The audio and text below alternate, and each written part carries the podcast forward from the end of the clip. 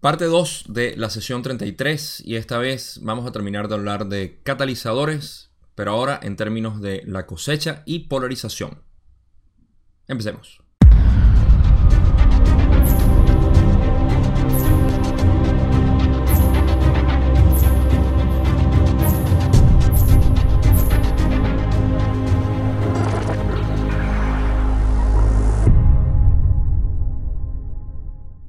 En el video pasado hablamos bastante de lo que son los catalizadores y la programación en cuanto a las experiencias que tenemos aquí para que esos catalizadores puedan tomar lugar. Ahora vamos en las preguntas que va a hacer Don a explorar un poco más lo que es el proceso de catalizadores y lo vamos a unir con lo que es el proceso de la cosecha y también cómo se usa para polarizarse. Eh, esta sesión la vez pasada dije que era una sesión que casi no terminaba y van a ver el por qué. Y es importante eh, mantener en mente que estamos hablando de aquellos procesos que son los que nos llevan a tener experiencias aquí y que sabemos que fueron programados por nosotros mismos. Para eso es que se discute lo que es el detalle aquí de cómo vienen esos catalizadores, cuáles son las fuentes más importantes y todo eso. Así que eh, vamos a discutir eso y hay otras preguntas al final sobre lo que es la visión de los colores en otras densidades, pero vamos a llegar a eso después. Así que vamos a empezar con la primera pregunta que tengo del resto de esta sesión para este video. Y Don, pregunta 33.10 dice, voy a preguntar si tienes conocimiento de una película llamada La Novena Configuración. ¿La conoces? Yo no la conozco, pero Ra escanea su mente y dice, examinamos tu mente y vemos esa configuración llamada la novena configuración. Don pregunta, la película aborda el mismo punto que acabamos de comentar en ella. O acabamos de comentar. En ella, el coronel tenía que tomar una decisión. Me preguntaba cuál sería su polarización. Podría haberse doblegado, por así decir, a las fuerzas negativas, pero en su lugar escogió defender a su amigo. Es posible que estimes que es más positivamente polarizador defender a la entidad de orientación positiva o permitir la supresión por las entidades de orientación negativa. Eh, vamos a poner primero contexto dentro de lo que Doc está hablando aquí. Ah, venimos hablando de lo que es la polarización a través de nuestro proceso catalítico y cómo procesamos esa experiencia, cómo eh, usamos el catalizador. En este caso estamos hablando de lo que es eh, la, acción de uno defender a alguien amado o querido eh, o permitir que, eh, que, las cosas fluyan como tal. Y Ra va a dar una respuesta que le va a dar esa, esa dirección que ellos siempre hablan. Pero eso es principalmente lo que Don está preguntando. sin saber qué era la película, sabemos que la, la experiencia era de alguien defendiendo a otra persona o dejando que las entidades negativas, en este caso, hicieran lo que tenían que hacer. Y vamos a ver la respuesta Ra en cuanto a esto. Eh, cuando dicen, esta pregunta concierne tanto el ámbito de la cuarta densidad como la tuya, y su respuesta puede comprenderse mejor por la acción de la entidad llamada Yehoshua, que ustedes llaman Jesús. Esta entidad iba a ser defendida por sus amigos, a quienes recordó que debían apartar la espada y a continuación se entregó para someterse a la muerte física. El impulso de proteger al prójimo amado persiste en la cuarta densidad, en la que abunda la compasión. No podemos ni tenemos más que añadir. Ok. Esta pregunta eh, está relacionada tanto en tercera densidad como en cuarta. En el video pasado hablamos de lo que era la conexión que hay entre la, nuestra acción aquí en tercera densidad, dependiendo de nuestro corazón o nuestro amor incondicional y nuestra sabiduría. Cómo reaccionamos a entidades negativas. Eh, eso se llama la acción defensiva. Y la acción defensiva tiene que ver con cómo nosotros reaccionamos a un ataque de otra persona. En cuarta densidad de conciencia, vamos a hablar de cuarta densidad en general, eh, existe todavía la acción defensiva porque tenemos la idea de proteger a nuestros amados. Estamos actuando y viendo las lecciones o balanceando las lecciones de amor incondicional. Y por eso todavía existe la, idea de defender. Y aquí hay que ponerse el lente de lo que es una conciencia superior en términos de cómo reaccionaríamos, reaccionaríamos en este caso. Pero es un poco complejo y por eso quiero tratar de hacerlo por partes. Así que vamos a hablar primero de lo que es vivir en cuarta densidad de conciencia. Cuarta densidad, hablamos de que existe la defensa, de que las entidades negativas vienen a manipularnos y nosotros nos defendemos o defendemos a otros al decir no, no nos van a manipular, no nos van a hacer esto, no nos van a controlar, no les vamos a dar nuestro poder. Y eso es una, una acción defensiva, lo cual hace que uno pierda polarización por no reconocer las necesidades del otro yo, en este caso el negativo. Y el negativo también está perdiendo polarización por venir a querer manipular y fallar en eso. Entonces, eh, por eso es que las batallas son futiles en este caso, son innecesarias, pero se sigue haciendo porque hay una necesidad de polarizarse. Y el positivo quiere que la, que la otra entidad se vea reflejado en ellos y decirle, hey, no, todos somos hermanos, vente. y ellos dicen, no, no, no, no somos hermanos, tú eres muy distinto a mí. Y entonces eh, ahí se pierde polarización. En tercera densidad esto lo vemos también porque tenemos incluso una, un, velo mayor que nos hace ver como que eh, nos quieren hacer daño y me quieren hacer daño a mí, me defiendo. ¿okay? Eh, eso, por eso es que Ra dice que esto concierne al ámbito de cuarta densidad como de tercera, a la nuestra. Y la respuesta, como dicen, puede comprenderse mejor por Jesús. Ahorita vamos a entrar a Jesús, que es lo que nos va a traer ahora al, eh, al terreno de juego de tercera densidad, al campo terrenal, por decirlo así. Eh, pero terminando lo que son las densidades superiores, tenemos que en cuarta es actuado así, en quinta no, porque en quinta no hay necesidad, nos reconocemos. Eh, poniéndonos que estamos en quinta y una entidad negativa viene a atacarnos o ni siquiera va a venir a atacarnos porque sabe que no podemos ser convertidos. Y nosotros también sabemos que no queremos, o sea, los ignoramos por completo, ni siquiera intentamos hacer que ellos se unan. Esa es mi percepción de cómo se, se vive en Quinta. En Quinta estamos bastante eh, aislados en realidad en términos de nuestro aprendizaje porque estamos viendo, es introspectivo, recuerden. Eh, es lo que, lo que yo llamo el verse eh, a uno mismo en relación a otros y es un trabajo muy individual en ese caso precisamente porque se hace hacia el exterior y se compara en reflejo a otras personas, así como en tercera. Es un trabajo muy de reconocer quiénes somos en el todo. Y eso es lo que se hace en quinta también. Entonces, em, sabiendo eso, ahora podemos ver cómo funciona el catalizador para nosotros utilizarlo aquí. Y la respuesta no es tan directa como sabemos en cuarta y en quinta. ¿Por qué? Por eso usan el, ejemplo de Jesús o Yehoshua, como era conocido en hebreo. En realidad era su nombre, Jesús, creo, si mal no recuerdo, fue una o fue la interpretación griega o cómo se le dio en griego y de ahí sacamos el nombre de Jesús. Pero en cualquier caso, el, ejemplo de Jesús es el siguiente. Primero, recuerden que Jesús venía de cuarta, era un errante de cuarta.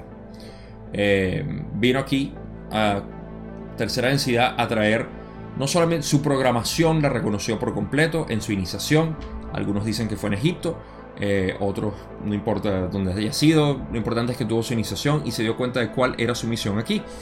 Al darse cuenta, al darse cuenta de su misión, vio que eh, lo que venía era impartir esas lecciones de amor incondicional, que fue lo que hizo, y por eso es que ha sido un personaje tan, tan eh, importante en el desarrollo espiritual de cualquier religión, en realidad y eh, sobre todo en lo que es la percepción real de Jesús y qué significó, ¿no? Eh, es, un, es un elemento más para nosotros poder vernos a, través de él. Y eh, dice, esa entidad iba a ser defendida por sus amigos, ¿okay? o sea, iba a haber un tipo de defensa, pero Jesús, sabiendo cuál era su misión, dijo, no me defiendan y me someto a la muerte física. El impulso de proteger al prójimo amado persiste en la cuarta densidad. Recuerden, él era de cuarta densidad, pero en su misión él sabía que tenía que sacrificarse, porque él, ah, él abogó por la necesidad de él someterse al camino del mártir, que es lo que Ra ha dicho también. El mártir es aquel que se entrega sin ningún tipo de, de sabiduría eh, por completo por otra persona, otro yo, otro grupo de gente, en este caso todo el mundo, como Jesús mismo lo hizo. Eh, Y, ese es el gran sacrificio de Jesús. En términos de lo que, eh, lo que significa para el catalizador de Jesús, Él fue programado así. Eso no quiere decir que nosotros no debamos defendernos porque tenemos que ser como Jesús. Vean la importancia de notar desde un punto de conciencia superior lo que es vivir aquí, no es seguir el ejemplo de Jesús. Ah, he visto, y esto es fascinante, porque hay personas que han hecho eh, viajes astrales muy famosos, han escrito libros al respecto, y se han encontrado con Jesús, o la manifestación de Jesús. Y ellos han dicho, le han preguntado a Jesús en su inocencia, que si, eh, ya que tienen a Jesús ahí enfrente, que si deben actuar entonces como Jesús. Y me da risa, se me olvida quién, quién fue que dijo esto, pero eh, la reacción del Jesús manifestado, porque quizá no era Jesús, era una manifestación de Jesús de quinta densidad, parecía estar molesto al responderle a esta entidad que estaba haciendo el viaje astral y le dijo, eh, molesto, como que ustedes tienen que dejar de pensar que tienen que seguir a alguien, tienen que seguir a ustedes mismos. Y la persona no lo puede entender. En su viaje astral dijo, no entendí qué me quiso decir, pero eh, fue impactante que, o sea, lo que uno pensaría, que de repente Jesús le diría, sí, hermano, debe ser eh, amor incondicional. O sea, le dijo, le dio como en pocas palabras dos cachetadas y le dijo, mira, o sea, piensa por ti mismo un poco. O sea, sé tú. Y aquí podemos ver, sí, si bien Jesús representa eso, el saber lo que es el amor incondicional y el nivel que nosotros podemos tener de amar a otras personas esa es la, para mí la mejor enseñanza que puede haber aquí. El, la capacidad que tenemos de amar a todos, pero no tenemos que ser como Él. Y esa es la persecución eh, absurda y sobre todo deshonesta de muchas personas que dicen yo debo ser como Jesús. Si Jesús era así, bueno, yo reacciono así contigo porque Jesús dijo, ¿qué me importa cómo Jesús reaccionaría? No está aquí, eres tú. ¿Cómo reaccionarías tú a lo que yo te estoy presentando? Y eso es importante mantenerlo ahí. Eh, entonces, el, ah, el impulso de defenderse aquí se mantiene.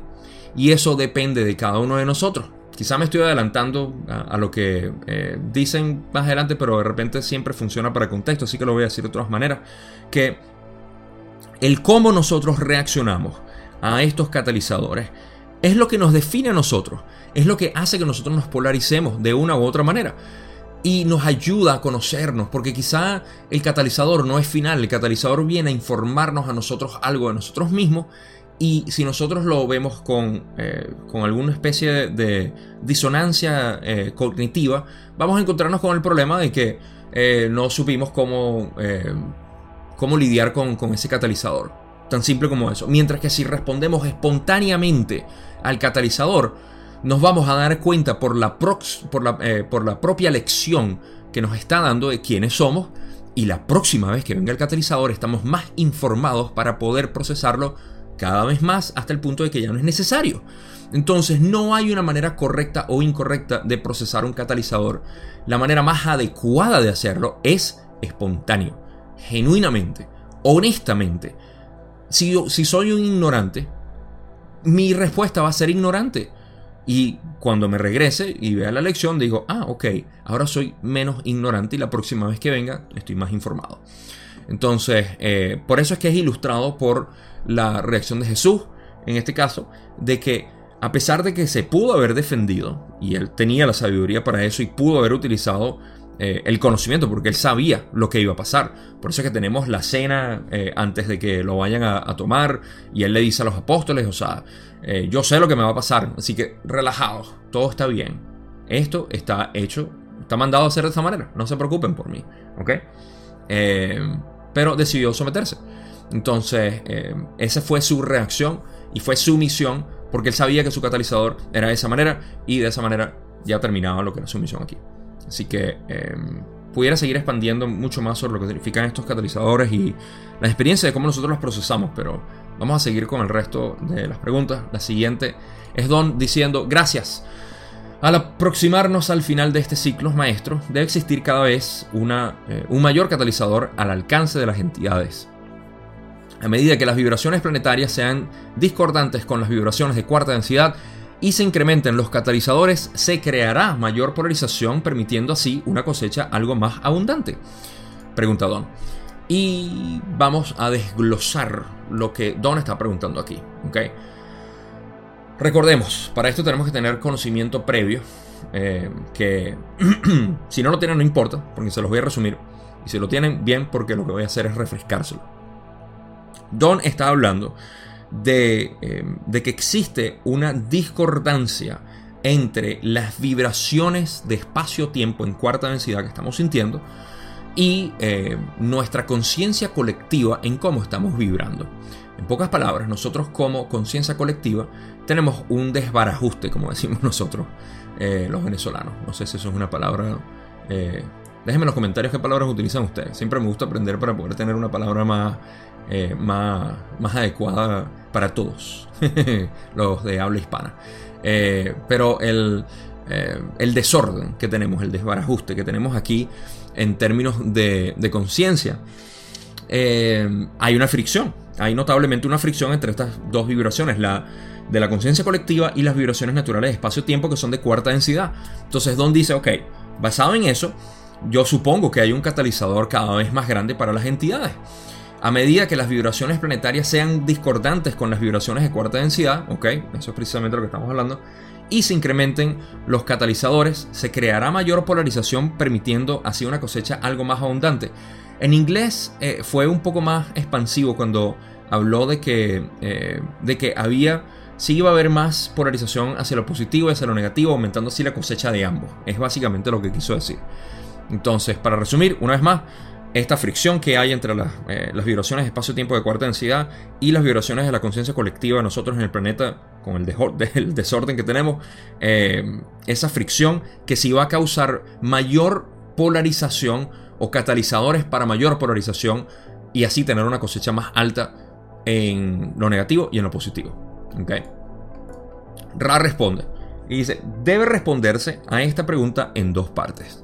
En primer lugar, las catástrofes planetarias, como las podrías llamar, son una manifestación de la dificultad de la cosecha, antes que un catalizador conscientemente programado para la misma.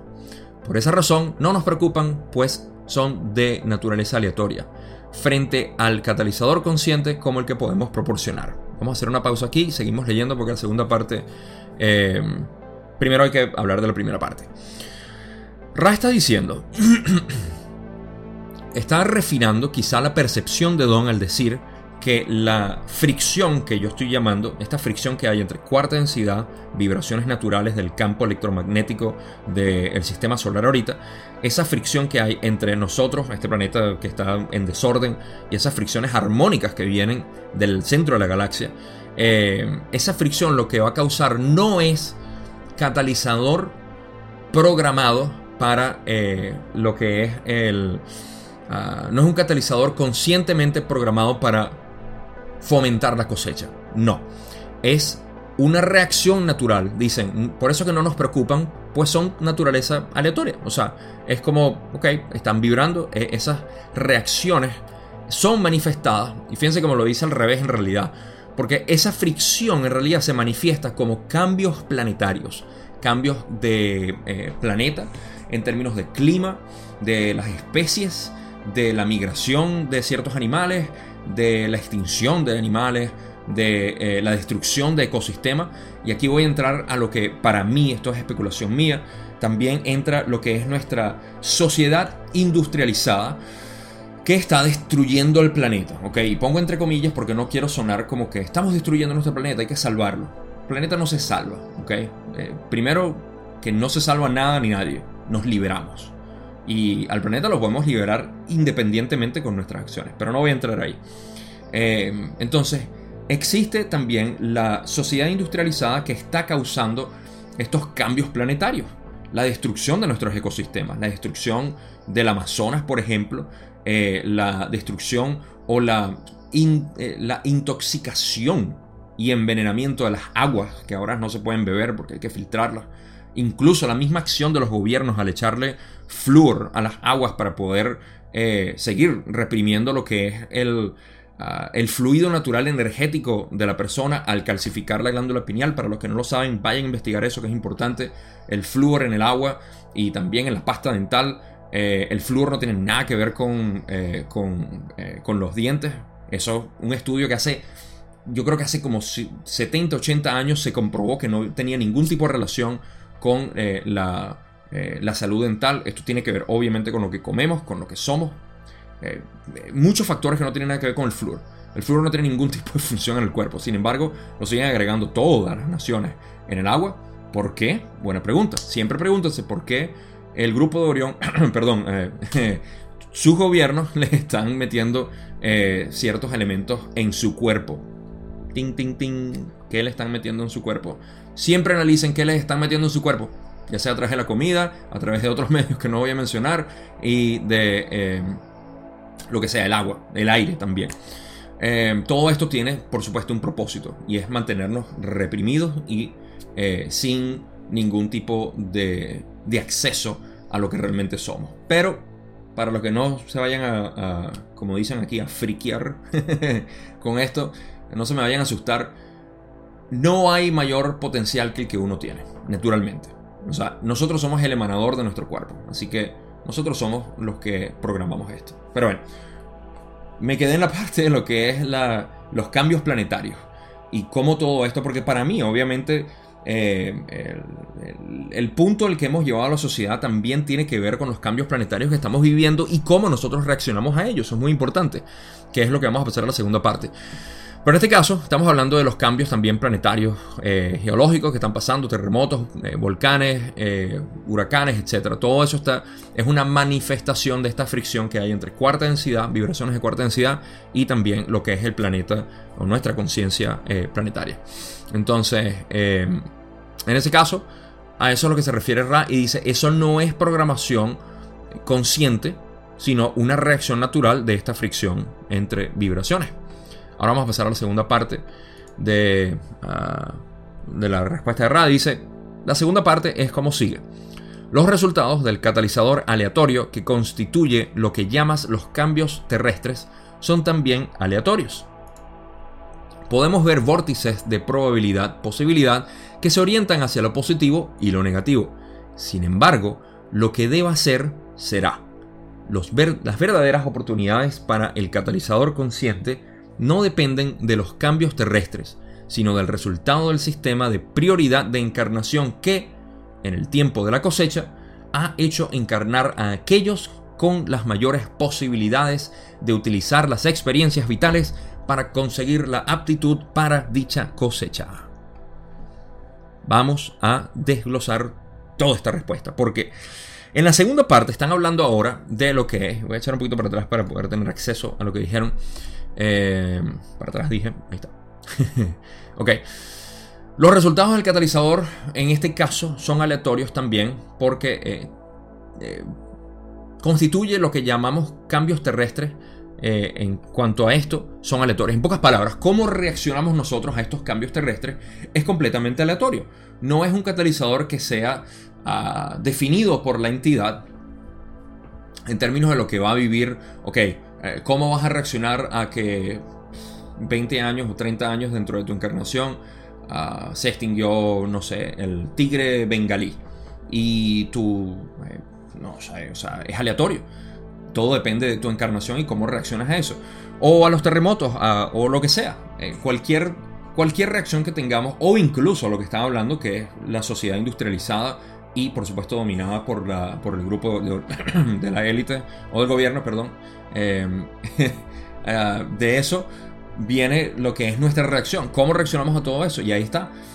Bueno, voy a reaccionar a protestas. Protestas y voy a protestar y voy a hacer videos. Bien, eso es lo que tú quieres hacer. Fantástico. Toda la suerte del mundo. Que te vaya bien. No, me voy a quedar eh, viendo Netflix y voy a... Está bien, bien por ti. O sea, no hay una respuesta adecuada a un catalizador. Todo nos informa a nosotros mismos quiénes somos pero hay que estar consciente. Si no estás consciente, vas a estar en el ciclo o en el, hoyo de la indiferencia. Eh, lo cual también supongo que es una manera y no hay nada negativo. Hace poco compartí en Instagram una, eh, una imagen con una. que lo estoy haciendo bastante con la ley del 1, eh, de Quo hablando de que no hay que preocuparse por aquellos que están. Ah, que no van a ser cosechados. Ya habrán otras cosechas. No hay que preocuparse por uno mismo. Y al preocuparse por uno mismo, uno irradia este faro de luz que uno es. Entonces, cómo reaccionamos a eso es completamente aleatorio y depende de cada uno de nosotros. Ahora ellos dicen, podemos ver los vórtices de posibilidad, probabilidad, o en pocas palabras, podemos ver las posibilidades a futuro que se orienten tanto lo positivo como lo negativo. Obvio, o sea, pueden ver que hay esa posibilidad de ser interpretado como, ah, no me importa lo que pase, de hecho voy a aprovechar esto para ganar dinero, ya que se está, eh, eh, el agua está contaminada, voy a aprovechar de, eh, yo tengo un río, qué sé yo, tengo campos y no sé, voy a cobrar por el agua te estás polarizando hacia lo negativo, porque hay gente con necesidad y tú estás cobrando, haciendo uso del sistema monetario para tú beneficiarte a raíz de los demás. O sea, podemos extrapolar muchas cosas aquí. O puede ser positivo, de la otra manera. Sin embargo, lo que debe ser, será. Eso es lo que ellos dicen. O sea, como que, no sé, o sea, de que va a ser, va a ser como sea. Depende de ustedes. Las verdaderas oportunidades para el catalizador consciente no dependen de los cambios terrestres sino del resultado del sistema de prioridad de encarnación que, en el tiempo de la cosecha, ha hecho encarnar a aquellos con las mayores posibilidades de utilizar las experiencias vitales para conseguir la aptitud para dicha cosecha. Ok, ¿qué quieren decir aquí? En esta parte quieren decir, en esencia, que, y podemos sacar ambas cosas aquí. Eh, primero que los cambios eh, del catalizador, los cambios conscientes hacia el catalizador, van a ocurrir dependiendo de la entidad, lo cual está gobernado, o hasta cierto, eh, es parte del resultado, vamos a ponerlo así, depende de la prioridad de encarnación, lo cual es algo que hablamos, no me acuerdo, no me culpen, 18 eh, o 17 de sesión por ahí, hablamos de lo que es la prioridad de encarnación, que mientras nos acercamos más hacia la cosecha, por consenso natural entre nosotros, las almas que estamos en proceso de cosecha, decidimos venir eh, los que están más próximos a ser cosechados. En pocas palabras, después de que la cosecha se activara en el 2012, quienes estaban más aptos para ser cosechados. Porque mientras nos acercamos tenemos mayor posibilidad. Y no teníamos por qué esperar al 2012. Aquellos que murieron antes también estaban en tiempo-espacio esperando. Espero que esto no cause confusión entre de cómo funciona la cosecha, porque no hay que estar encarnado para cosecharse o para ser parte de la cosecha. La cosecha llega, estés encarnado o no, en espacio-tiempo o en tiempo-espacio, vas a ser cosechado o puedes venir a encarnar aquí a tener. Si tienes el desarrollo eh, adecuado, que es lo que aquí dicen prioridad. La prioridad de encarnación se le da a aquellas personas o aquellas entidades que eh, están más cerca de ser cosechados. ¿Por qué? Tiene todo el sentido del mundo. Ellos no solamente tienen posibilidad de ser cosechados, así que se le da, o sea, es como que, mira, o sea, dale tú que, eh, como cuando te dejan pasar que tienes pocos artículos en tus manos en el supermercado, te dicen, ah, dale tú, tienes más posibilidad de salir rápido de esto. Eh, yo tengo bastante que procesar aquí. Eh, eso es lo que pasa en la prioridad de encarnación. Y segundo, es que aquellas personas que están mucho más polarizadas vienen aquí a ayudar a los otros a polarizarse en ambos sentidos tanto negativo como positivo. Por eso es que vemos una, una mayor afluencia eh, de, gente negativa. Y voy a, voy a ponerme polémico aquí, no me importa decirlo. Hay una, una, niña que mucha gente dice, ay, pobrecita, le lavaron el cerebro, Greta Gutenberg o algo así. No me acuerdo el nombre, porque yo tampoco sigo esa farándula mucho, pero la he escuchado tanto y mencionan que es una de las que está Posiblemente eso es una niña que vino a polarizarse hacia lo negativo. ¿Quién sabe? Y más bien hay que no hay que verlo con horror, al menos yo. O sea, yo no lo veo ni con horror, ni lo veo como, ay, pobrecita, o con lástima. O sea, para mí ella es. Eh, que no me asocia obviamente con lo que ella profesa y lo que dice y el tipo de agenda que ella quiere eh, propiciar. Puede que sí, o sea, puede que yo esté errado y si la estén manipulando y era un ente noble que vino positivo. Pero quizá no, quizá sea negativo y es eso no está mal. Una persona negativa aquí está dándote un reflejo a ti mismo, ¿no? Entonces, eh, eh, este tipo de personas vienen aquí a ser polarizadas. Por eso es que la mayoría de los niños ahorita que están encarnando, para mí tienen una orientación positiva increíble. O sea, y estoy hablando por experiencia de mi hijo, que tiene una sabiduría increíble. O sea, y no lo digo porque sea mi hijo, lo veo por su generación en general. Eh, tiene una sabiduría increíble y, repito, no es, ni me voy a dar no me puedo dar crédito por las cosas que él hace y dice, porque yo puedo notar que no son cosas que yo le inculqué, que él naturalmente desde niño traía. Y uno sabe, cuando ya uno está involucrado en esto, incluso cuando yo no sabía nada de esto, yo decía, no sé, no sé cómo vino, de repente es algo en el ADN, no sé. Eh, Pero no me puedo dar crédito con respecto a eso. Y creo que nadie pudiera darse crédito. Bueno, o sea, hay créditos en, obviamente, lo que uno hace por, por ellos, pero el punto es que quiero notar que los niños ahorita, y por eso es que hay tanta abundancia de lo que llaman niños cristales o niños índigos, para mí simplemente son esos errantes que vinieron con la posibilidad ya de graduarse. ¿okay? Y por eso que son estos faros de luz que uno dice, wow, o sea, yo aprendo tanto de ese niño eh, que a veces me impresiona ver, me, me llena de humildad, principalmente eh, rodearme a veces de, su energía y poder ver lo que él, cómo naturalmente con una compasión que yo a veces no puedo entender, actúa eh, en, ciertas situaciones a otras cosas. Y, bueno, o sea, esto refleja mucho eso, lo que es la prioridad de encarnación, que de nuevo, ellos dicen que eh, de utilizar las experiencias vitales para conseguir la actitud para dicha cosecha. Eso es lo que están expresando aquí.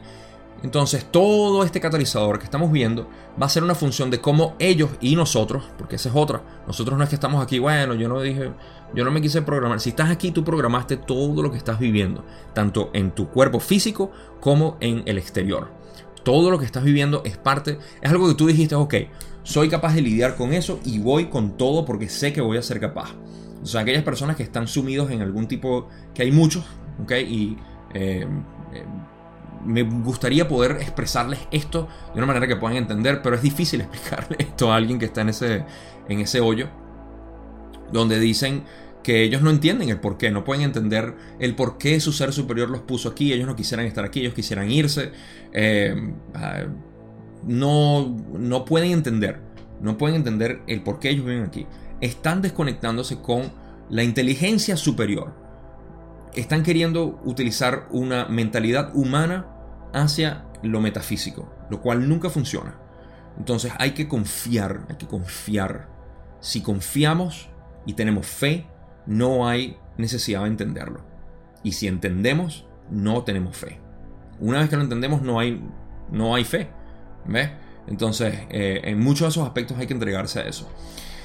Y ya, creo que no tengo más nada que decir en cuanto a esto. Simplemente que nosotros mismos somos los que programamos esto de aquí. Y es porque fuimos y sabíamos que éramos capaces de lidiar con este, este conflicto de vibraciones. Otra manera de verlo, ¿ok? Dolores Cannon creo que también lo dice. Yo no soy muy lector de ella. De hecho, no he leído nada de ella en realidad. Pero lo poco que he leído, ella habla de esto también. Tú elegiste estar aquí, ¿ok? Y lo dice de una manera muy poética, no tan eh, masculina. Yo tengo mi energía eh, masculina quizá demasiado expresiva, pero ese soy yo. Y, y, nada, o sea, las cosas son como son. soy el abuelo regañón. entonces, eh, es lo mismo que dice Dolores Canyon de una manera mucho más... Eh, mucho más poética y razonable en realidad, o sea, al decir, bueno, no razonable, mucho más femenina y, y, hermosa cuando dicen que es verdad, o sea, nosotros somos faros de luces aquí que, eh, que vinimos, sabíamos a lo que estábamos, eh, lo que estamos enfrentando y bueno, o sea, es hora de activar esa luz. Entonces, ¿qué, está, qué, qué pasa? Que no la activamos. Estamos en eso, estamos en eso. Ok, continuamos. Eh, Don dice en la pregunta 33.13, este sistema de prioridades se utiliza también en el servicio al yo, para conseguir la aptitud para la cosecha negativa. Eso ya lo respondí. Ra dice, así es, puede formular una pregunta más en esta sesión. Y si ustedes creen que esta es la última pregunta que Don va a formular, aquí es donde digo que creo que vamos a mitad de camino en cuanto a la sesión. Porque Don tenía muchas más preguntas y por alguna razón, él siempre después de esta preguntaba o hacía la última pregunta de ver cómo quedaba Carla, o sea, cómo podían ayudar a Carla y mejorar el contacto, o hacía una pregunta breve. Pero esta vez, como verán, eh, ah, bueno, y para terminar, lo que. O sea, la respuesta es que sí. Eh, hay mayor prioridad, obviamente, de aquellos negativos que vienen, así como positivos, porque es una armonía que se necesita. Imagínense que todo se llene de positivos, no hay suficiente armonía eh, para poder reconocernos. Ok, quizás esto lo hablo en la conclusión, pero quiero llegar a la parte de la pregunta uh, que Raleigh dice: ¿Puedes formular una pregunta más en esta sesión? Una más, una más, Don. Y él dice, mm, ok, en primer lugar me gustaría que enumeraras los mecanismos principales diseñados para proporcionar experiencia catalítica que no incluya la interacción con el prójimo. ah, me da mucha risa porque dice, ah, ah, la última pregunta. Bueno, me gustaría que enumeraras todos los mecanismos principales diseñados para proporcionar la experiencia catalítica que no incluye la interacción con el prójimo. ¿Qué quiere decir aquí? Don está diciendo, eh, quiero que me, digas cuáles son los mecanismos que no son eh, la interacción con otro yo. ¿Ok? Quiero saber cuáles son los otros mecanismos que eh, causan esta experiencia catalítica. Y Ra le va a responder, de esta pregunta deducimos que te das cuenta de que el mecanismo primario de la experiencia catalítica en tercera densidad es el prójimo. El resto de influencias catalíticas son, primero, el universo del creador. Segundo, el yo. Ok. Los...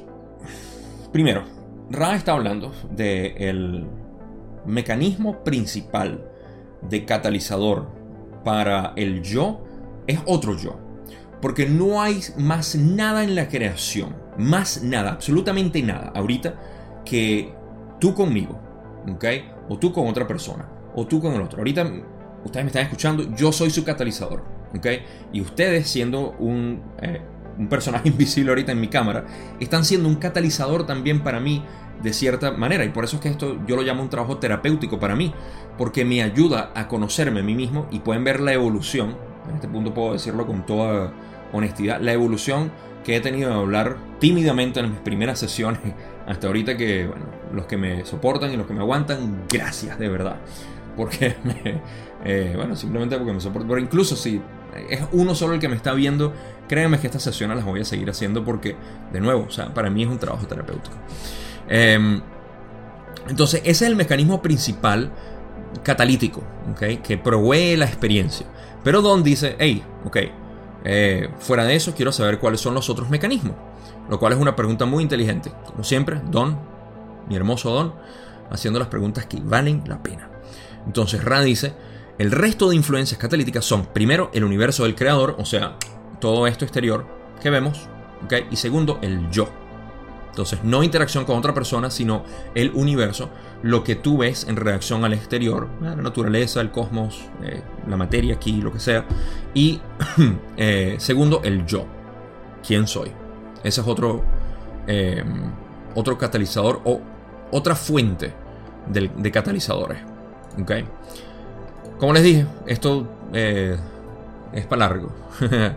Entonces, Don dice eh, eh, bueno, ok, puedes enumerar alguna subdivisión dentro de la influencia catalítica del yo o formas en que el yo experimenta los catalizadores que producen la experiencia. Don no quería terminar esta sesión. Ok, ah, ahora vamos a entrar. Ok, voy a hacer pausas aquí porque de repente, no sé, dentro de lo que yo hablo y las preguntas también, hay que redireccionar hacia dónde va Don. Ahora Don está diciendo Ah, puedes enumerar las subdivisiones que existen dentro de la influencia catalítica del yo. ¿okay? No está hablando de la creación porque dijeron eh, primero de la creación o del creador, el universo del, creador, lo cual es el exterior, y del yo. Entonces ahora Don dice, ok, quiero que me hables del yo. ¿Cuál es la subdivisión que hay dentro de la influencia catalítica del yo que eh, experimentan los catalizadores que producen la experiencia? Entonces, ¿qué es lo que el yo me, informa a mí mismo a través de catalizadores. Ra dice, en primer lugar, el yo no manifestado. En segundo lugar, el yo en relación con el yo social creado por el yo y por el prójimo. En tercer lugar, la interacción entre el yo y los aparatos, los juguetes y las distracciones del yo, invenciones del prójimo. Mal traducción, mala traducción. Ah, en cuarto lugar, la relación del yo con los atributos que podrías llamar guerra y rumores de guerra. Ok, de nuevo, estamos adentrando. Primero, los tres catalizadores principales son, ya saben, otras personas, cómo lidiamos con otras personas. Ese es el, mayor espejo que tenemos son otras personas. El segundo es la creación, el mundo exterior. Y tercero es el yo, el yo mismo. ¿okay? A pesar de que siempre estamos hablando de yo, porque el yo es el creador y por eso es que Ra siempre habla de yo, yo, yo, yo, yo, yo. El yoyo de Rara. ok. En segundo lugar, en primer lugar, el yo manifestado. el yo manifestado es esto que soy yo. ¿ok? Eh, tengo un lunar aquí. Esto es catalizador para mí, o posible catalizador. No me importa. O sea, la verdad tenía años, no, años, pero meses que no me daba cuenta que tenía un lunar ahí porque ya uno se acostumbra. Pero puedes ver, el yo manifestado pudiera estar, ay, el lunar me lo tengo que operar para que se me lo quiten y puede ser que, ay no, y se ve feo y por eso las mujeres no me, no me quieren, eh, lo que sea. ese es el yo manifestado.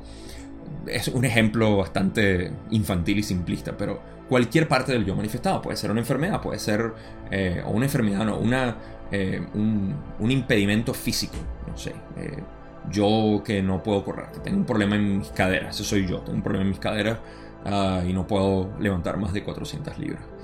Eh, lo cual para el egocéntrico físico-culturista que yo era, era algo muy fuerte. ese era el yo manifestado que me dijo, hey, basta, porque quieres levantar tanto peso? Eh, entonces, eh, tiene que ver con eso. En segundo lugar, el yo en relación con el yo social creado por el yo y por el prójimo. Tercera densidad de conciencia, tercer chakra. Brilla por completo aquí. Estamos hablando de lo que es el yo, o sea, cómo me siento yo en la sociedad. ¿Cómo me siento yo? ¿Okay? Esto es catalizador del yo, cómo yo me siento en la sociedad. Esto es en esencia todo lo que están diciendo. Lo hemos hablado bastante, ahí todavía quedan los escombros de lo que grabé de las densidades de conciencia, pero también los centros energéticos. Si no han visto ese video, vayan a verlo es importante. Centro energético, búscalo en el canal. Eh, por si no lo puse por aquí. Si no lo puse por aquí, se me olvidó. Así que búscalo en el canal. Centro energético. Dos partes muy importantes hablando precisamente de esto. En tercer lugar, la interacción entre el yo y los aparatos, los juguetes y las distracciones del yo o invenciones del prójimo. Eh, aquí donde está un poco mala la, la, traducción, pero no importa. Aquí están hablando es de, en esencia, esto. Esto de aquí. Un teléfono, todo el tiempo. Cualquier cosa en realidad. Ah, en 1981 no tenían teléfonos, pero tenían otros, tenían computadoras, tenían el televisor, que era la gran, eh, el gran teléfono de aquel entonces, ver televisión. Esos inventos, esos juguetes, todo eso. Y una vez más, aquí voy a decir, no está mal interactuar con eso. Hay gente que pudiera interpretar esto así como que, ah, no, eso está, está todo mal, no debería utilizar nada, debería irme para la, no sé, a las montañas o a la jungla. Ah, no se trata de eso, sino que esos son catalizadores. Y de nuevo, los catalizadores nos están informando a nosotros quiénes somos y cómo reaccionamos a, esos catalizadores. Eh, o bien nos revela el verdadero ser o seguimos alimentando el ego. Lo cual va a hacer que nos vuelva a venir el catalizador porque, adivina qué, el yo interno está diciendo, hmm, no, ese ego no soy yo. Vamos a mandar otra vez ese catalizador para ver si me doy cuenta que no soy yo. Nada, no me di cuenta. Bueno, para la próxima. Y para la próxima, para la próxima. Hasta que uno se da cuenta aquí conscientemente dice, hmm, cada vez que salgo a comerme mi sándwich bajo el árbol, eh, me, eh, me cae excremento de pájaro. ¿Qué voy a hacer? Cámbiate de árbol, quizá, ¿no? no comas más el, el sándwich ahí. Hay un catalizador cíclico ahí. Entonces, em, de, ese, de ese modo, eh, nosotros tenemos que utilizar los catalizadores. Y en este caso, cómo nosotros nos relacionamos con estos dispositivos es importante. ¿Cómo nos sentimos con ese dispositivo? De nuevo, no es que ah, tengo que ver qué es lo malo en mi uso de esto, ni lo bueno, simplemente qué nos informa. Capaz el catalizador es, hey, mira, sigue usándolo porque esa es tu vía. O te dice, ah, te la pasas distraído demasiado en esto y te sigues eh, menospreciando por lo que ves ahí en Instagram. De repente te metes y ves, eh, te deprime ver algunas cosas. Hay mucha gente que vive sin saberlo, eh, menospreciándose a ellos mismos por ver ah, las vidas de otras personas y decir, yo quisiera vivir esa vida. Bastante que lo he dicho yo. Eh, eh, bueno, lo dije, ya no, satisfecho donde estoy. pero eso es una manera de menospreciarse. O sea, ah, ya quisiera yo tener ese cuerpo. Ah, ya quisiera yo tener tal cosa. Estoy hablando, o sea, hay muchas cosas. Juegos electrónicos también. Ah, es una manera, un mecanismo de escape, el cual yo tuve durante muchos años pueden verlo allá arriba. Pero es como integrar todo eso en tu vida, o sea, ¿qué representa? ¿Qué significa? ¿Ok? Y por eso es que tengo mi colección aquí, con orgullo. Entonces, e, es, ver, es, es cómo utilizar esos catalizadores. Y en cuarto lugar, la relación del yo con los atributos que podrías llamar guerra y rumores de guerra. Ok, aquí pasamos a lo que es nuestra reacción hacia algo que es extremadamente polarizado lo negativo la guerra. La guerra es lo que más ayuda a polarizar a lo negativo a una entidad que esté dentro de este... Eh, eh, voy a decir polarizar en, ambos sentidos, ¿no?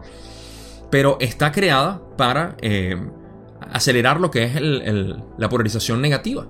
¿Por qué? Porque hay entidades que se polarizan hacia lo positivo en las guerras por sus deseos de ayudar a, sus colegas, a, defender su pueblo, a defender eh, lo que sea. O sea, lo hacen de manera positiva.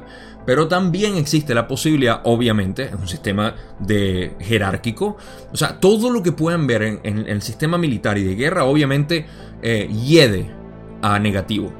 Pero en cada parte negativa siempre hay un reflejo positivo. Entonces, no quiero decir que los militares ni todos, o sea, todos tienen sus direcciones, todos tienen eh, sus reacciones. Y por eso es que nuestra reacción hacia esos atributos que hablamos de la guerra es lo que nos polariza hacia lo positivo o lo negativo. Ah, aquí eh, me vino el ejemplo de Mohammed Ali, eh, Cassius, Clay, creo que era como era su nombre original hasta que se lo cambió a Mohammed Ali cuando se hizo musulmán, el boxeador eh, que muy famoso, dijo cuando le dijeron, estás reclutado para Vietnam, y él dijo, no, no voy. Y le dijeron, ah, no, entonces te vamos a quitar tus títulos de boxeo y te vamos a, a, eh, negar el acceso a que sigas boxeando. Él dijo, ok, hazlo, no me importa, pero yo no voy a ir a ninguna guerra. Su reacción hacia ese catalizador, ¿ves? lo que podría llamar guerra y rumores de guerra, su eh, reacción hacia eso y rumores de guerra también deja mucho que pensar para las personas que dicen, ah, hay una guerra, hay que ir a matar a todos esos desgraciados que vinieron a hacernos daño. 11 de septiembre, hay que matar a todos los iraquíes y los de Afganistán. O sea, hay mucha gente que es así, que deseaban ver la sangre de los otros.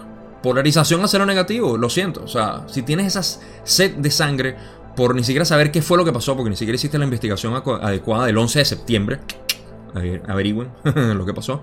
Eh, entonces estás deseando eh, polarizarse hacia lo negativo. Y eso es lo que, lo que es.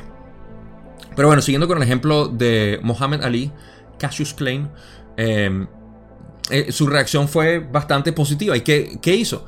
Utilizó como, como catapulta esto para ser un portavoz en contra de la guerra de Vietnam, lo cual fue quizá una de las atrocidades más grandes que hemos hecho en términos de guerra menos justificadas, pero bueno, la población siempre es tan, ah, tan noble y tan fácil de manipular. Orión aquí tiene un picnic eh, sabrosísimo. entonces, esa, ese es un buen ejemplo de lo que fue una reacción a la guerra o los rumores de guerra, como ya dije. O sea, cómo reaccionar hacia lo que es algo tan fuerte como es esto y también hay militares que polarizan hacia lo positivo enormemente. Ah, recuerdo haber visto eh, la, serie Band of Brothers, que eh, ilustra y muestra a, los personajes hablando y tú ves la, bondad tan grande que tenían estas personas. O sea, a uno se le parte el corazón viendo a esta gente. Pero, pero sí, o sea, se puede utilizar de ambos lados. Son catalizadores, una vez más. Por eso que no el catalizador como tal no es bueno ni malo. No tiene polaridad. Es cómo reaccionas tú a eso también con los juguetes y los electrónicos, también con cómo nosotros nos sentimos en la sociedad y por último, o primero como ellos dijeron, el yo manifestado, cómo nos sentimos con quienes somos. Punto y eh, seguido vamos a la pregunta 33.16 donde Don dice, ah, se me olvidaba que era la última pregunta, así que te voy a seguir preguntando. También estaba pensando en el catalizador del dolor físico. Estaría incluido en este apartado. Ira le dice que sí, así es, corresponde al apartado del yo no manifestado, como ya dije. Es decir, el yo que no necesita de un prójimo para manifestarse o para actuar. Y aquí quiero mencionar, porque hace poco eh, eh, se lo mencioné a alguien en los comentarios, a eh, Andrea Araceli, creo que sí, espero, si estás viendo el video. Esto me hace pensar en ti una vez más cuando lo que estabas comentando de el, dolor de, físico es parte, es un catalizador para el yo eh, no manifestado, eh, que es lo que realmente está ocurriendo. Y este ah, eh, no requiere un prójimo para manifestarse o para actuar. ¿okay? Así que cualquier afección que nosotros tengamos, como lo mío, mis caderas, el problema que yo tengo en, en mis caderas o mis mi parte baja de la espalda, eso es mío. O sea, se manifestó, está ahí y yo eh, lo hice consciente o inconscientemente. ¿Ok? Asma, yo tengo asma, ese es otro. Yo no manifestado. Eh, no sé, pudiera enumerar otras cosas. Eh, cualquier cantidad de, eh, mis dientes. Mis dientes no fueron los perfectos que toda mi familia tuvo. De repente yo tuve unos dientes torcidos. Hey, eso es catalizador para mí. ¿Cómo yo reacciono hacia eso? Y eh, entonces, bueno, eh, todo eso encaja dentro de esa, el apartado, como dicen ellos. Créanme, tenemos más preguntas. Don dice, ¿queda tiempo suficiente para formular la segunda parte de esta pregunta? Que si puedes enumerar los principales mecanismos destinados a proporcionar los catalizadores que incluyen la interacción con el prójimo. Ahora, Don se está yendo, eh, primero se está yendo de la sesión, ah, del final de la sesión, pero no, se está yendo hacia lo que ahora es la interacción entre el prójimo y, eh, y uno, ¿no? ¿Cuáles son los mecanismos principales destinados a proporcionar estos catalizadores? Eh, ahora estamos lidiando no con el yo manifestado, ni con el yo en relación a la sociedad, ni con el yo con los electrónicos, juguetes que tenemos, ni con el yo en cuanto a los rumores de guerra o la guerra como tal, sino al yo con otro yo. O sea, y aquí tenemos una respuesta ah, perfecta y hermosa. Así que vamos a pasar a lo que Ra dice en cuanto a esto. Dice, tienes tiempo suficiente ya que podemos expresar esa enumeración una, de una de dos maneras. Yo diría eh, en una o dos maneras. Ok. Podríamos hablar indefinidamente. O podemos afirmar simplemente que cualquier interacción entre el yo y el prójimo posee todo el potencial catalizador que existe en la diferencia potencial entre el yo y el prójimo, siendo esta moderada y sostenida por el hecho constante del creador como yo y como prójimo. Puedes preguntar más acerca de esta cuestión si deseas información concreta yo creo que es porque estaban a punto de irse que nos dieron la información. Y esto, bueno, esto es Ra, como siempre, dándonos respuestas concisas, que quizás sean difíciles de interpretar, pero si leemos bien, nos damos cuenta de cada una de las partes que expresan. Fíjense. Ok. ¿Cómo interactuamos, con otro yo? ¿Cuál es el mecanismo de catalizador que existe entre cómo actuamos con el otro yo? Dicen, primero que nada, podríamos hablar indefinidamente de esto porque, o sea, en el espectro de lo posible es infinito la, cantidad de posibles catalizadores que se pueden manifestar entre una persona y otra. ¿Por qué? Porque esto depende del potencial, eh, la diferencia potencial que hay entre el catalizador que existe entre dos personas. ¿Ok? Y se los voy a explicar mejor. Dicen, ok, podemos, decir, podríamos afirmar simplemente que cualquier interacción entre el yo y el prójimo, o sea, entre dos personas, posee todo el potencial catalizador que existe entre la diferencia potencial del yo y el prójimo. O sea, en pocas palabras, tú y yo tenemos diferencias notables. ¿Ok? Y cuando nos vemos, las notamos. Si partimos desde el punto de vista no de tercera ni segunda densidad donde hay diferencias, sino desde arriba donde todos somos uno, sabemos que tú eres el creador y yo soy el creador. O sea, la pregunta es, ¿por qué no te veo así?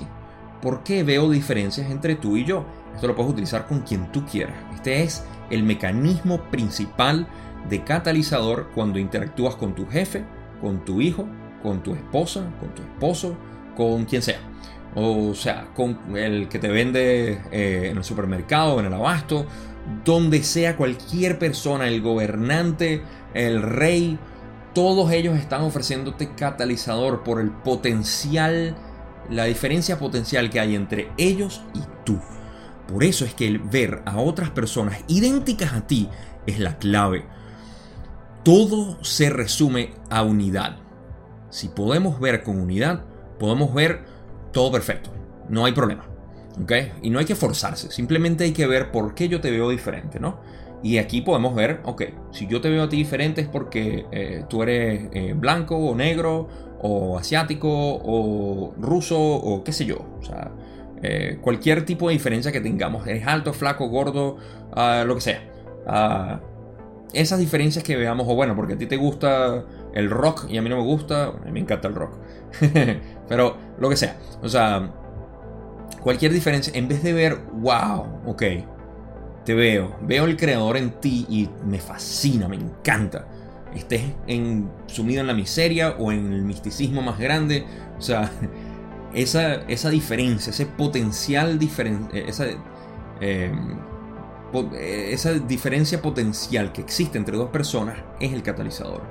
Siendo esta moderada y sostenida por el hecho constante del creador como yo y como prójimo.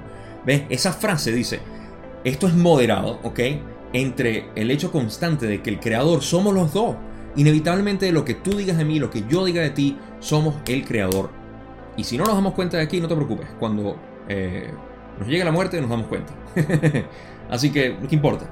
Ah, todo es un juego aquí. Pero la, la, idea es esa, darnos cuenta dentro del juego que, ah, ok, es un juego. Tú tienes una máscara y yo tengo otra y nada, al final te acepto como es. No hay por qué llegar a ese punto de vernos exactamente como el creador idéntico. Porque ahí uno puede decir, no, pero entonces yo te voy a ver como hombre y yo soy mujer, o tú eres alto y yo soy bajo, o lo que sea. O sea, está bien, es que a pesar de todas esas diferencias aparentes, podemos ver el creador interno en cada uno de nosotros. Eso es lo mejor. La mejor parte de poder expresarlo así. Ok. Ra sigue diciendo, puedes preguntar más acerca de esta cuestión si deseas información concreta. Y bueno, o sea, es don. ¿Qué vamos a hacer? Ah, espero que esto haya tenido sentido. Quisiera hablar más de esto, pero ya es bastante. Don dice, creo que esto es suficiente por ahora. Ah, ¿de verdad? Rale dice, eh, entonces, ¿tienes alguna breve para una, una, pregunta breve que hacer antes de que finalicemos esta sesión de trabajo? Y Don dice, ah, sí, eh, es esta. ¿Existe alguna diferencia de actividad o de intensidad entre el rayo violeta de las entidades que están a punto de entrar a cuarta densidad positiva y las que lo harán a cuarta densidad negativa? Me da más risa todavía porque en inglés eh, en la versión reescuchada que yo utilizo para, eh, para, para, hacerlo en el canal de inglés, se ve que Don hasta le dice Ra, eh, ya un momento, dame un minuto. Y, empieza a, mover los papeles. Tenemos un visitante, una pequeña, un pequeño topo que está visitándonos aquí. Así que si lo escucharon, es el topo que, uno de los tantos topos que hay aquí. Entonces, a Ra, fíjate, justamente como estaba hablando que Ra, eh, que Don se escucha como está moviendo los papeles y eh, lo que tenía anotado. eh, y después dice, bueno, ok, que existe una diferencia entre la actividad de, de, intensidad entre el rayo violeta de las entidades que están a punto de entrar a cuarta densidad positiva y las que lo harán a cuarta densidad negativa. O sea, eh, el positivo cosechado y el negativo cosechado, si hay una diferencia en el rayo violeta, que una vez más sumariza lo que es el, complejo mente-cuerpo-espíritu en sus colores. Ra dice, así es, el rayo violeta de la cuarta densidad positiva tendrá matices del trío de energías de los rayos verde, azul e índigo. Estos matices pueden verse como una parte de un arco iris o un prisma, como los conoce, donde los rayos están diferenciados. El rayo violeta de cuarta densidad negativa incluye en su aura, por así decir, el matiz de los rayos rojo, naranja y amarillo, que se presentan confusos en lugar de definidos. Ok.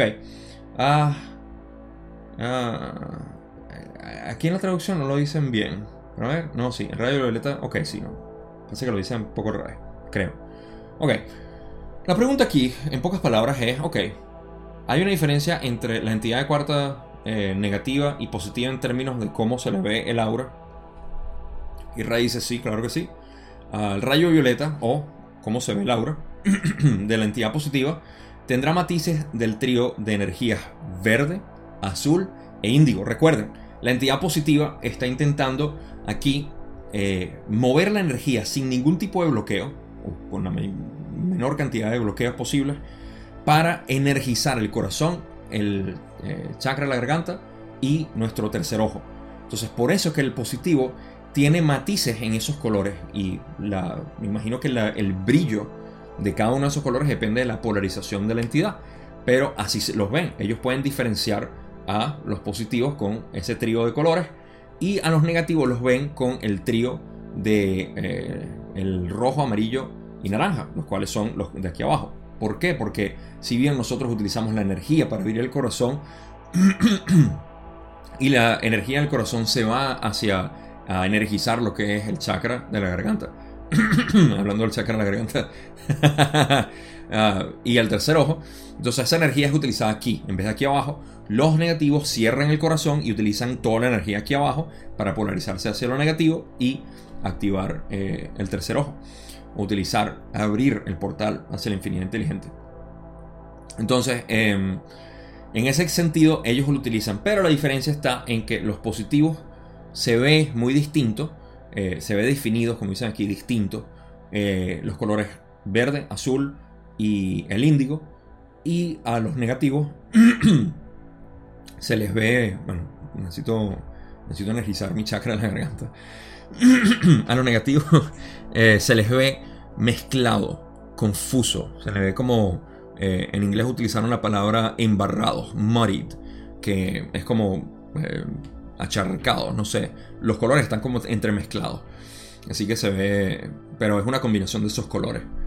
En vez de, pueden ver hasta, no sé por qué hasta me parece más bonito una mezcla de colores eh, verde, azul e índigo, diferenciados que ese color medio embarroso.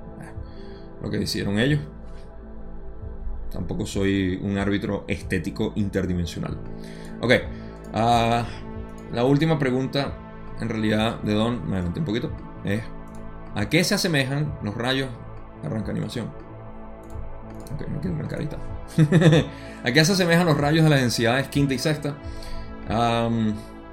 esta pregunta tiene que ver ahora con los rayos de las densidades en quinta y sexta. ¿Cómo se ven esos rayos ahí? Y Ra dice, tan solo podemos dar una aproximación. No obstante, esperamos que entiendas que existe una diferencia clara en la estructura de color de cada densidad.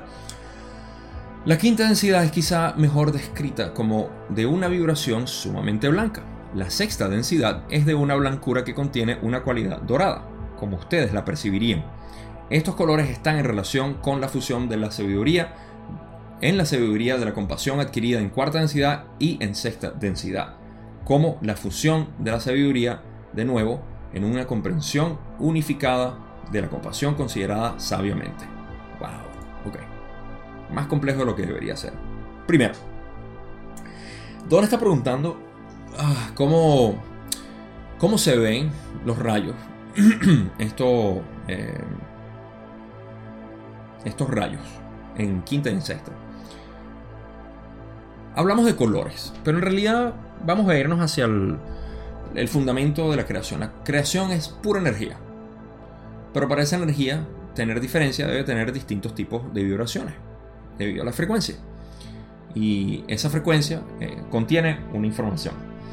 Y esa información depende de dónde esté en términos, así como la frecuencia modulada de la radio, FM, tiene distintas frecuencias o rangos de frecuencia de la misma manera, nosotros las densidades de conciencia son así.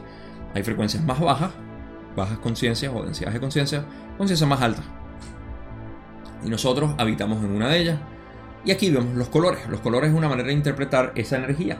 Así como los sonidos es una manera de interpretar energía, el calor es una manera de interpretar energía, mi cuerpo es una manera de interpretar energía, el viento es una manera de interpretar energía, todo, todo, todo nosotros lo decodificamos de alguna manera. Y los colores son una manera arbitraria de percibir la energía de la luz. En este caso, Ra está diciendo, por eso es que dicen, esperamos que entiendas que existe una diferencia clara en la estructura de color de cada densidad. En pocas palabras, cómo nosotros identificamos colores aquí no es lo mismo como diferente. Eh, eh, no hay ojos, por decirlo así, porque en realidad no los hay en cuarta densidad, o en quinta, o en sexta. Lo que hay es percepción, conciencia de estas vibraciones energéticas. Por eso que dicen, se puede asemejar a lo que es eh, una, o puede ser considerado descrita como una vibración sumamente blanca, como nosotros lo conocemos, en quinta. Y en sexta es una blancura que contiene una cualidad dorada. De eso voy a hacer hincapié ahorita, pero voy a mencionar lo otro que dijeron, que es la mezcla. Dicen, estos colores están en relación con la fusión de la sabiduría, en la sabiduría de la compasión adquirida en cuarta densidad, ¿ok?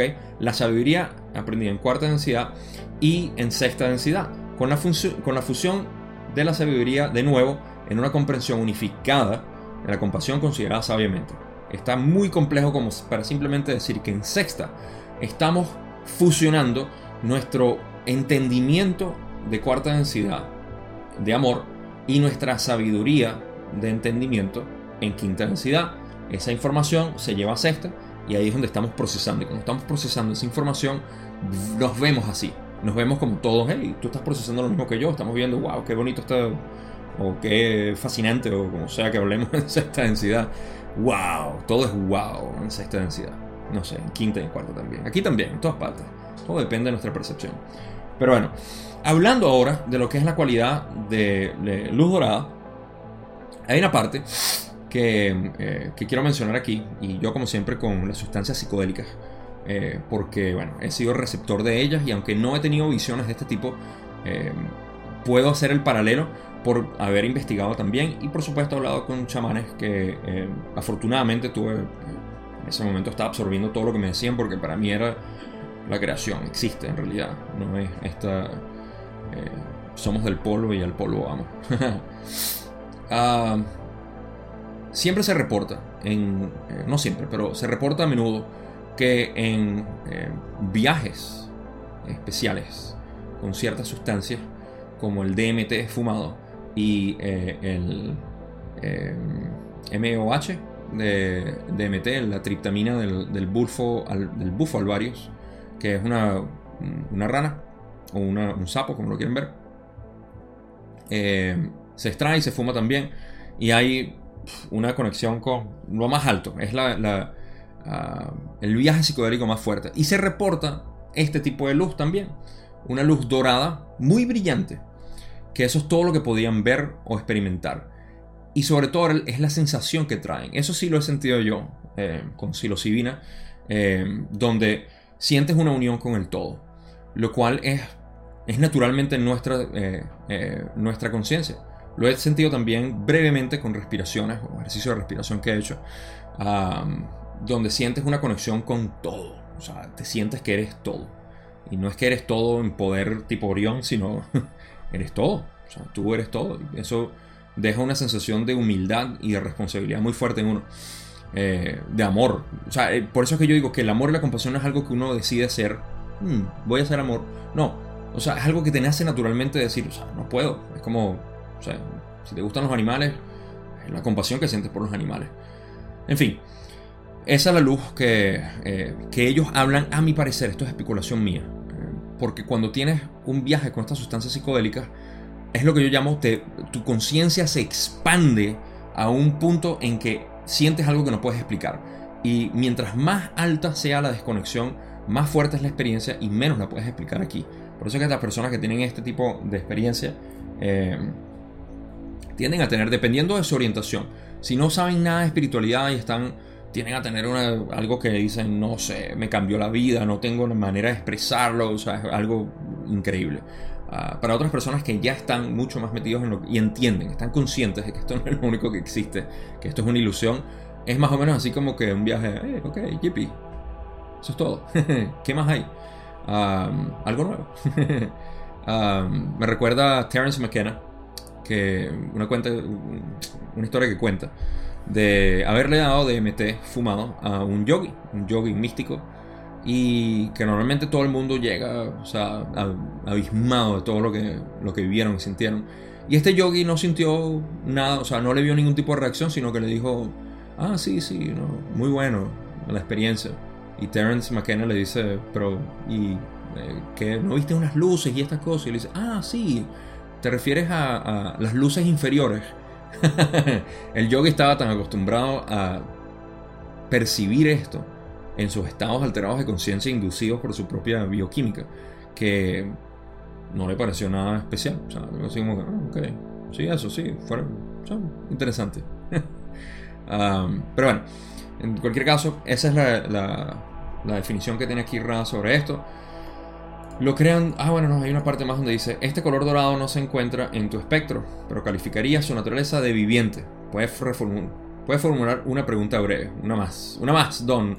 Y tengo una más, pero es para complementar ya todo esto por dos razones. Pero para finalizar, fíjense qué es lo que estaba diciendo. Este color dorado no se encuentra en tu espectro, pero calificaría su naturaleza de viviente, porque cuando la persona se despega de todo esto y abre su conciencia tan grande tan expandida, es que eh, puedes sentir en esencia lo que es ser el creador. Porque lo eres, a todo momento lo eres. No es que vi a Dios, sentí a Dios. No, tú lo eres. Te sentiste a ti mismo en realidad. O sea, sentiste quién eres. Sentiste tu conciencia. Hey, felicitaciones. Eres tú. No es nada exterior. Eres tú. Em, y es viviente porque eres tú. Y cuando lo sientes dices, wow, o sea, esto es algo que no puedo asociar conmigo mismo porque no tiene la, conciencia expandida hasta ese punto.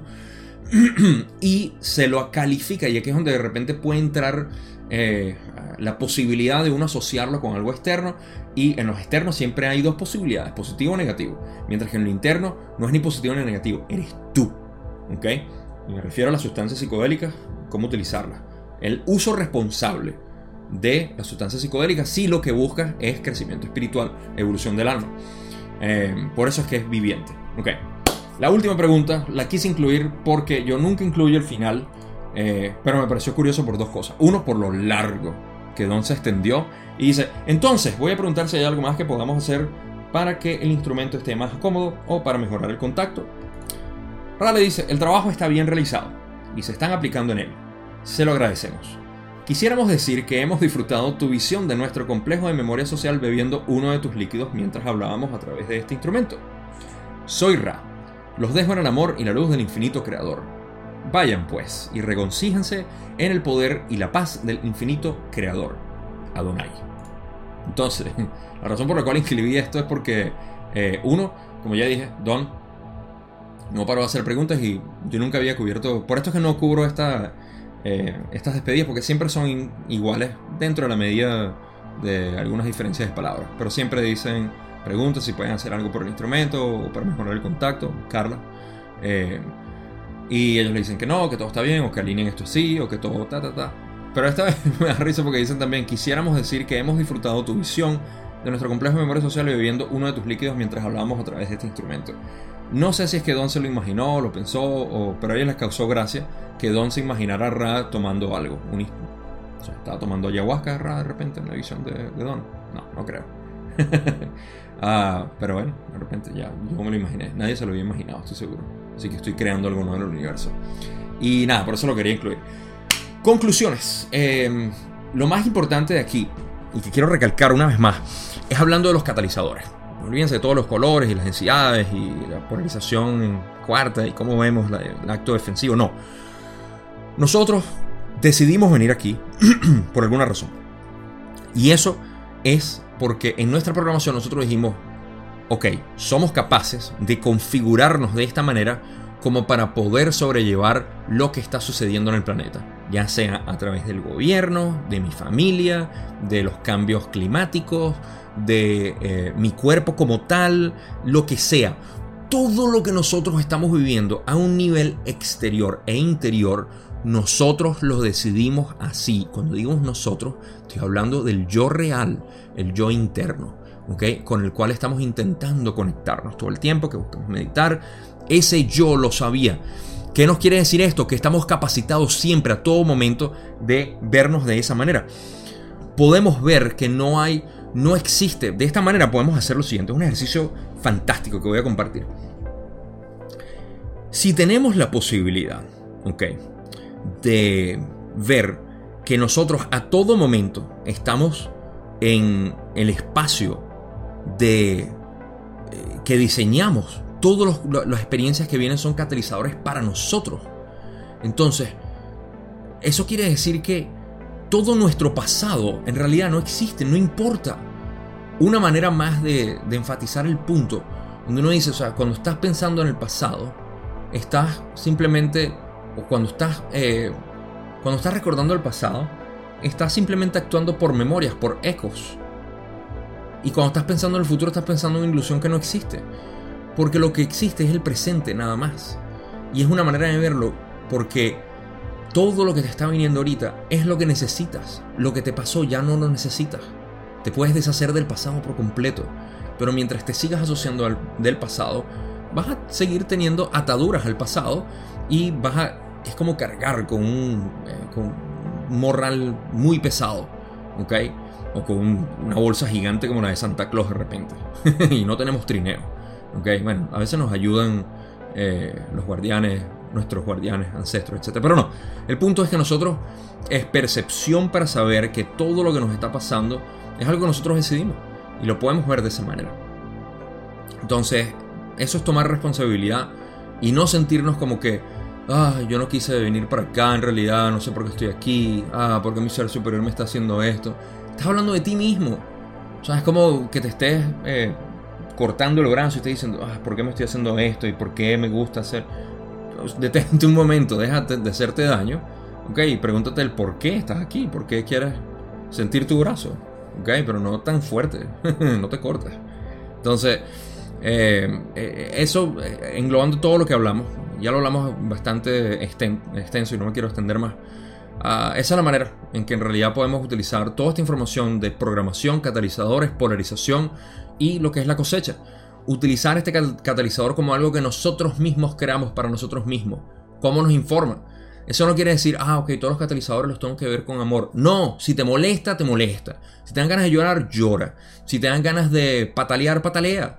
Eso te está informando quién eres. Y a partir de eso puedes crecer más. Porque no se trata de tomar la lección mística elevada y decir, ah, ok, tengo que ser como Jesús, como ya dije. No se trata de ser como nadie, se trata de ser quién eres tú. Tu camino es único. No hay que ser como nadie. No sé cómo poner esto en, otras palabras, pero eh, es lo que, lo que realmente me viene al hablar de esto de catalizadores. Y honestamente, o sea, es lo que, lo que lo que venimos nosotros a hacer aquí, hacer nosotros mismos frente a las circunstancias que estamos con los cambios climáticos, los cambios del planeta y los cambios de la sociedad y la gente que quiere hacer esto y la gente que no quiere hacerlo y, la familia y todo lo demás, es la mejor manera de procesar esto, siendo uno mismo, no queriendo ser como otro, siendo uno mismo y si a la familia no le gusta, eso es su catalizador a ellos. Ya, uh, me, me deshice de eso, ahora es tuyo, yo soy quien soy. Y bueno, no voy a decir tengan compasión, porque si no tienen compasión, no tengan compasión. Más adelante verán si el propósito de ustedes es tener compasión o no. ¿Y quién soy yo para decirles que tienen que tenerlo? Ah, nunca quiero decir que deben hacer algo. Es simplemente lo natural que ocurre. ¿ok? Así que con eso terminamos la sesión 33 por completo. Vamos a la sesión 34 la próxima vez, la próxima semana, como siempre, dividida en dos partes, como siempre. Eh, gracias siempre por eh, ver este video, por eh, los que están tolerando esta hora, el nuevo formato, hora y pico, eh, de verdad me, agrada que estén escuchando todo esto, porque son mis reflexiones al respecto. Pero lo más importante es que les ayude a que este material que ustedes están interesados en aprender, eh, que yo les ayude un poco a crear un poco de coherencia dentro de todo el palabrerío que, que, dice Ra siempre. Así que con eso, como dice Ra, se los lejo, los dejo en el amor y la luz del infinito creador Vayan y regocíjense en el poder y la paz del infinito creador. Adonai.